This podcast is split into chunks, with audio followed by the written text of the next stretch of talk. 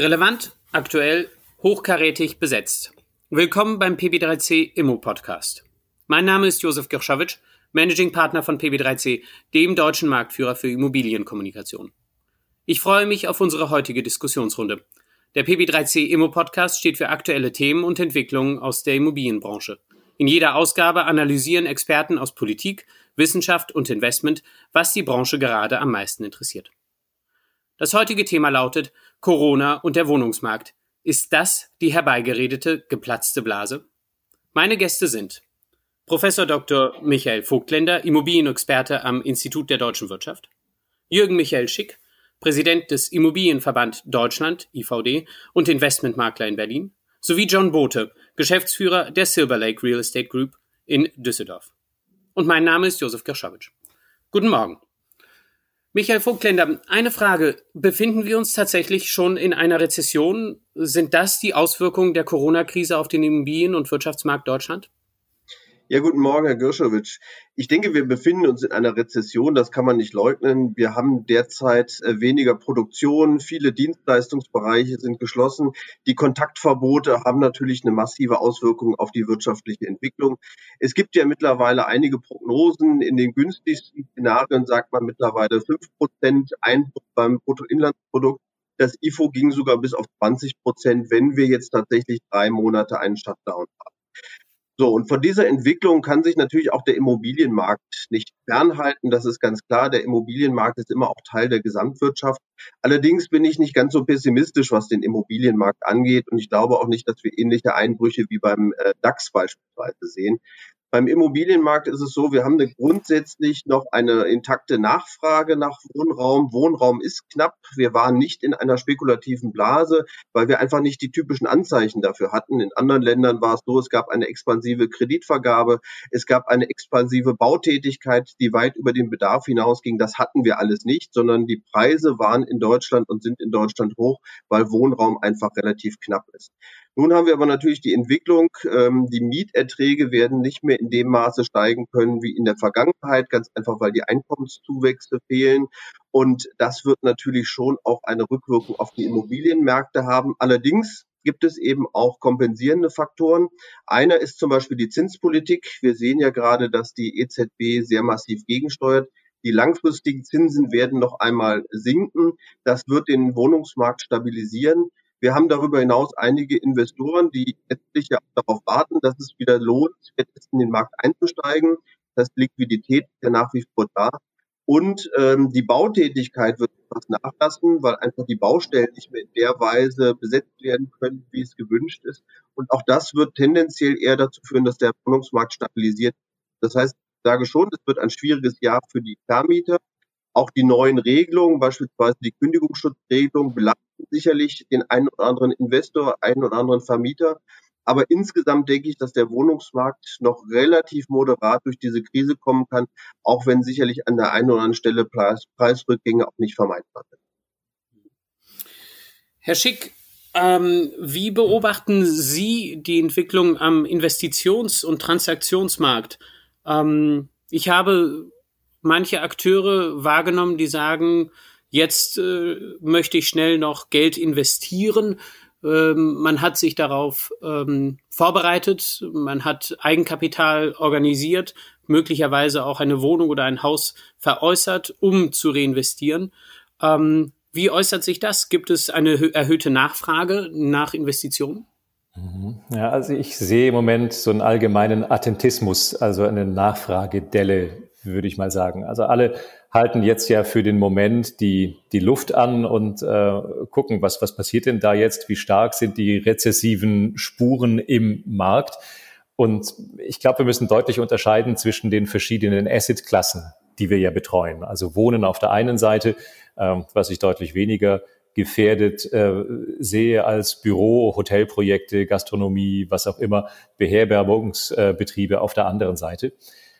Ja, und wenn es den allgemeinen Attentismus gibt, wo man zunächst mal abwartet, gibt es ja auf der anderen Seite auch diejenigen, die tatsächlich die, die Chance für Investitionen schon wieder sehen, weil es bestimmt ja auch Verkäufer gibt, die heute einen höheren Liquiditätsbedarf haben als äh, noch vor zwei, drei Wochen. Also ich persönlich bin ja ganz froh, ich habe jetzt mal ähm, Mietendeckel-Detox für 14 Tage. Also jetzt habe ich ja ein anderes äh, Buzzword, äh, das in jedem Gespräch stattfindet, aber es ist eben nicht mehr Mietendeckel.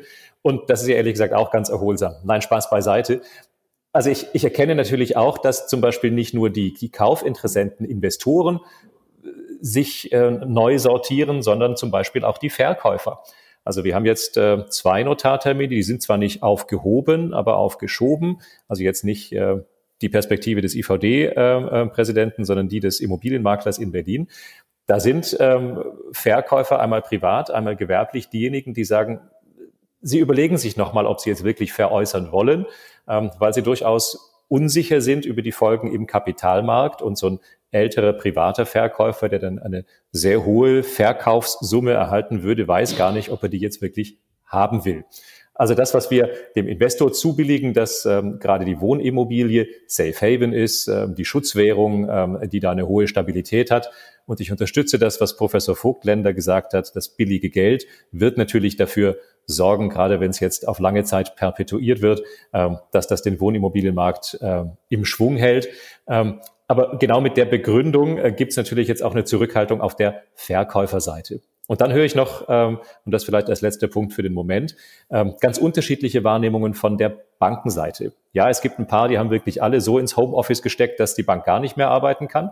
Und es gibt aber auch ein paar, die sind äh, noch voll in der Spur und begleiten ihre Kunden jetzt auch in der zweifellos schwierigeren Phase, wo auch da die Prozesskette ein bisschen länger wird. Also insofern ähm, glaube ich, gibt es beides, das sowohl als auch die, die sich zurückhalten und die, die dann schon wieder opportunistisch auch eine gewisse Chance äh, in der Investition sehen. Herr Bote, als Investor äh, in, in Westdeutschland, ähm, sind Sie schon wieder opportunistisch unterwegs? Äh, wie schätzen Sie die Marktlage ein? Kaufen Sie, verkaufen Sie oder warten Sie ab? Ähm, ja, erstmal guten Tag, Herr Gaswaric. Ähm, ich denke, dass wir alle in einer abwartenden Lage im Moment sind. Jeder sondiert für sich, ähm, macht es Sinn, jetzt schon einzusteigen, was passiert als nächstes.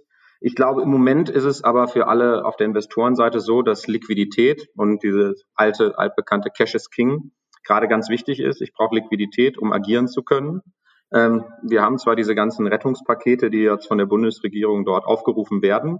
Die sind auch sicherlich sehr sinnvoll. Nur solange die bankaufsichtlichen Regeln so sind, dass die tatsächlichen Händler dieses Geldes, und das sind nun mal die Geschäftsbanken, diese nicht ausgeben können, weil sie zu hohe Hürden haben, ähm, wird es etwas dauern, bis dieses Geld in den Markt kommt. Wenn das Geld in den Markt kommt, wird eine große Nachfrage an Liquidität auf ein geringeres Angebot treffen. Deswegen glaube ich, dass wir langfristig, keine Ahnung, ob das jetzt vier Wochen ist oder ein, zwei Jahre, wieder in den Assetklassen, die jetzt zum Beispiel Wohnen nicht so stark getroffen sind von dieser Krise, ähm, wieder steigende Preise sehen werden. Ähm, wir als Investoren warten gerade ein bisschen ab und schauen, äh, wo sich Opportunitäten ergeben, wo man Assets kaufen kann, die durch die Corona-Krise gerade in Bredouille gezogen wurden und ähm, was man da machen kann. Allerdings muss ich sagen, dass gerade es generell nicht nur bei mir, aber auch bei vielen anderen eher so eine abwartende Haltung ist. Das hat ja Herr Schick und auch Herr Vogtländer gerade schon ganz gut beschrieben. Hm.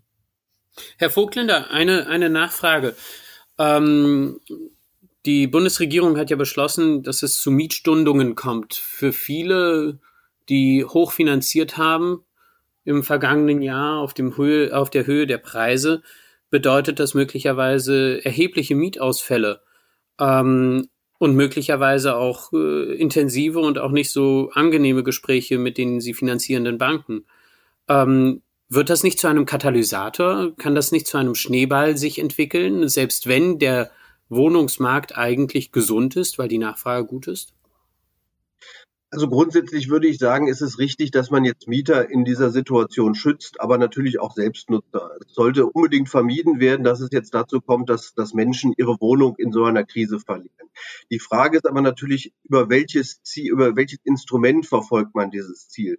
Man hat sich jetzt für die Mietstundungen entschieden, das hat man etwas abgeschwächt, aber im Grundsatz bleibt es natürlich dabei, dass letztlich jetzt der Vermieter derjenige ist, der die Liquidität bereitstellen soll, indem er eben auf seine Mietzahlung verzichtet. Und das kann in der Tat Folgewirkungen haben.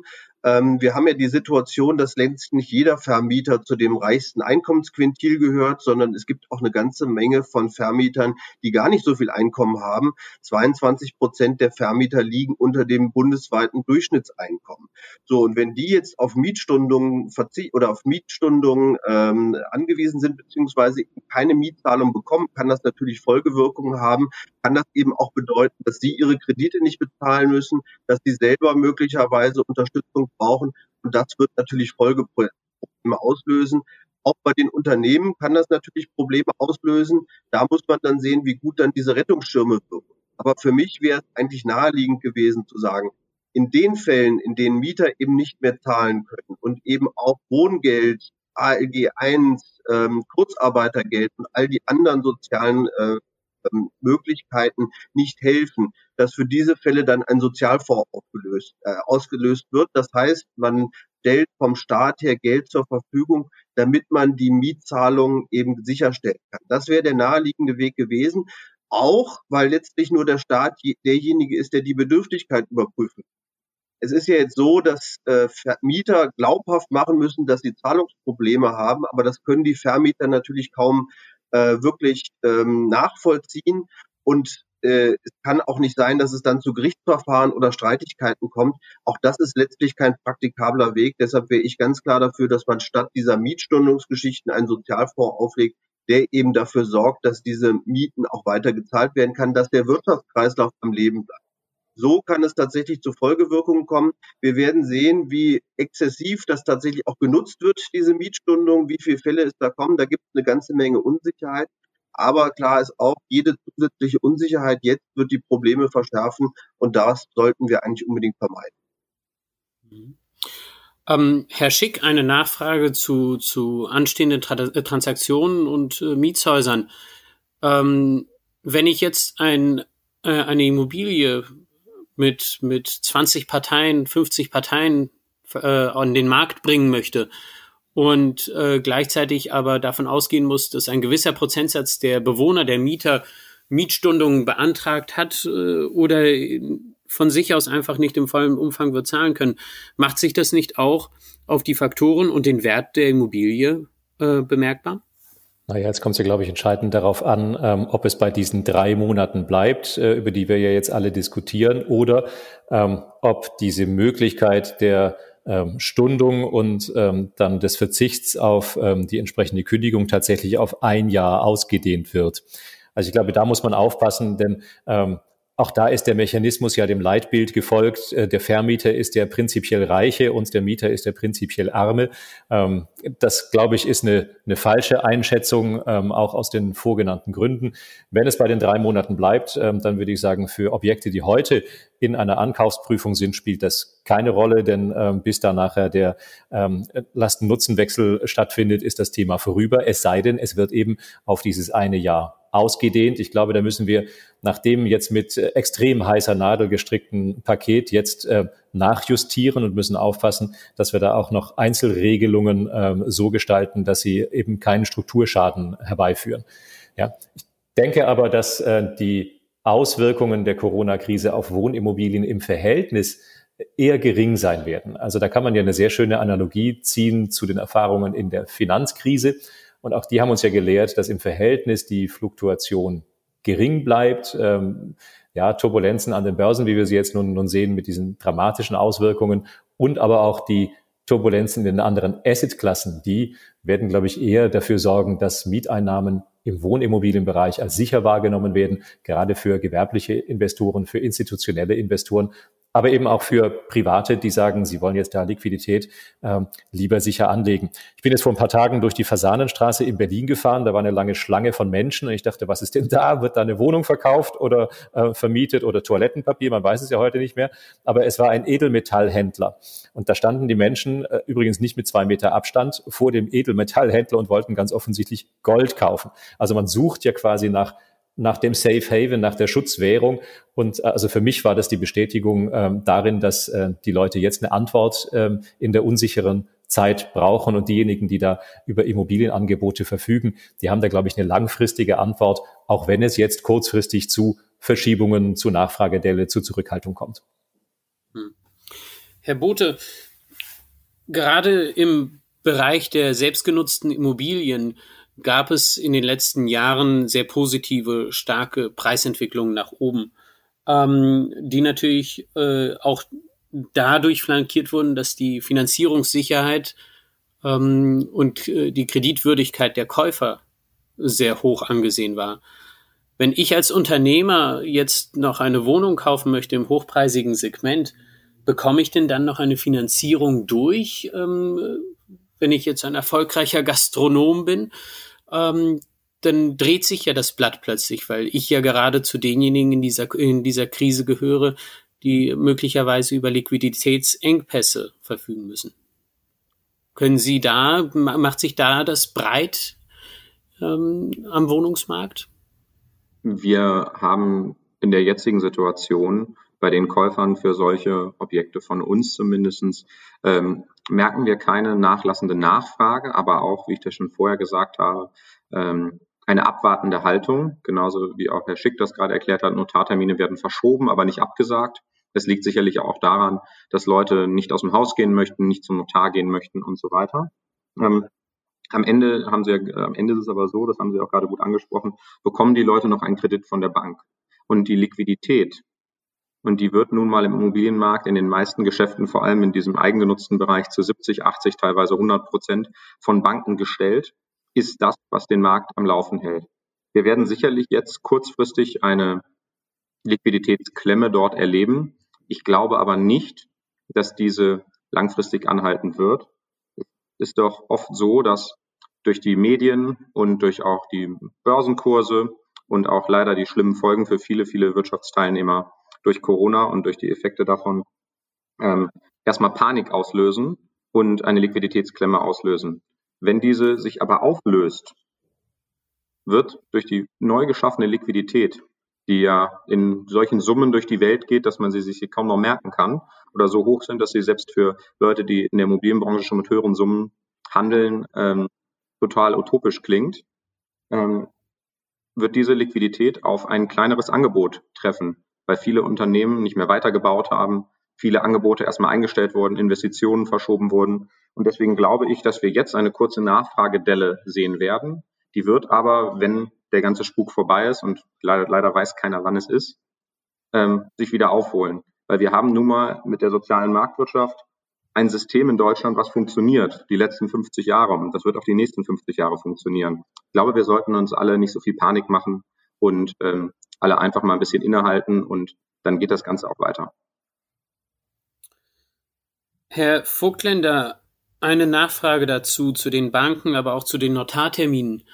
Ähm, unser System, unser Wirtschaftssystem lebt ja davon, dass tatsächlich Geld zur Verfügung gestellt wird, geprüft wird, freigegeben wird, dass man aber auch wichtige hoheitliche Termine wahrnehmen kann, nicht nur die, den Besuch einer Wohnung, die Besichtigung, sondern ja tatsächlich den hoheitlichen Akt des Kaufs, also den Notartermin und dass das auch eingetragen wird im Grundbuchamt. Wenn jetzt aber die Notare schließen, wenn die Banken ihre Mitarbeiter alle ins Homeoffice schicken, ähm, wo die einzelnen Berater und Analysten auch gleichzeitig sich um ihre Kinder kümmern müssen, das heißt die Effektivität möglicherweise der Arbeit zurückgefahren wird, ähm, wird das nicht auch Sand ins Getriebe unseres äh, Systems streuen? Wird das nicht Auswirkungen haben, wenn man sagt, ich möchte gern kaufen, aber kein Notar beurkundet? Nun ja, in der, in der Tat gehört es dazu, dass wir ähm, äh, Banken haben, dass wir Notare haben, dass diese Termine auch erfüllt werden.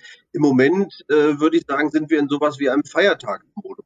Das heißt, wir sind jetzt äh, nach Hause geschickt worden. Viele Bereiche liegen lahm, gerade dort, wo es eben um Kontakt geht. Das können wir uns, glaube ich, erlauben eine Weile lang. Ähm, das funktioniert auch. Ähm, aber wenn es sehr lange dauert, wenn wir jetzt beispielsweise bis in die Sommerferien hineingehen, dann wird das natürlich schon erhebliche Spuren hinterlassen. Ich denke, wenn wir jetzt bis Ostern erstmal diese Kontaktverbote haben und es dann wieder weitergeht mit der Kreditvergabe wie vorher mit dem Fahrtermin, dann wird die Delle relativ übersichtlich bleiben. Ähm, aber wenn umso länger es dauert, umso mehr werden wir uns natürlich da langfristig auch schaden, denn manches kann einfach auch nicht so schnell ähm, wieder kompensiert werden. Das ist ganz klar. Äh, wir müssen dahin kommen, und das ist, glaube ich, auch das, was in der Politik ja derzeit sehr intensiv diskutiert wird. Wie kann ein äh, Ausstiegsszenario aus den Kontaktverboten aussehen? Wie kann es weitergehen nach Ostern?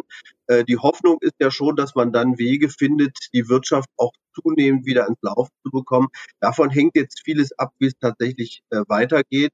Ähm, und ich glaube, so lange müssen wir abwarten, bis wir dann auch konkreter werden können und die Wirkung auch wirklich komplett einschätzen. Lassen Sie mich aber einen, ähm, einen Mutmacher zum Schluss bringen. Ähm, es wird häufig die Corona-Krise mit der spanischen Grippe verglichen. Die spanische Grippe 1918, die hatte ja wirklich sehr katastrophale Folgen, hat äh, über 40 Millionen Menschenleben gekostet, die Wirtschaft auch sehr, sehr hart getroffen. Aber ähm, die Wirtschaft hat sich letztlich und die Gesellschaft haben sich letztlich relativ schnell wieder erholen können. Und das ist, glaube ich, gerade das, was der Bote auch angesprochen hat. Die soziale Marktwirtschaft hat eine unglaubliche Kreativität und äh, kann sich sehr gut anpassen an neue Situationen. Und das macht mir auch Hoffnung, dass wir auch aus dieser Krise relativ gut rauskommen und uns relativ schnell auch wieder erholen. Lieber Professor Vogtländer, Lieber Herr Schick, lieber Herr Bote, vielen Dank für Ihre Zeit und Ihre Impulse. Wir fassen zusammen, aufgeschoben, nicht aufgehoben, hoffen wir, dass die derzeitigen Auswirkungen des Coronavirus bald ein Ende haben werden und eine gewisse Normalität wieder eintreten kann. Liebe Zuhörer, vielen Dank für Ihre Aufmerksamkeit. Empfehlen Sie den PB3C Immo Podcast weiter und teilen Sie über die sozialen Netzwerke. Mein Name ist Josef Girschowitsch. Ich freue mich, Sie bald wieder begrüßen zu dürfen.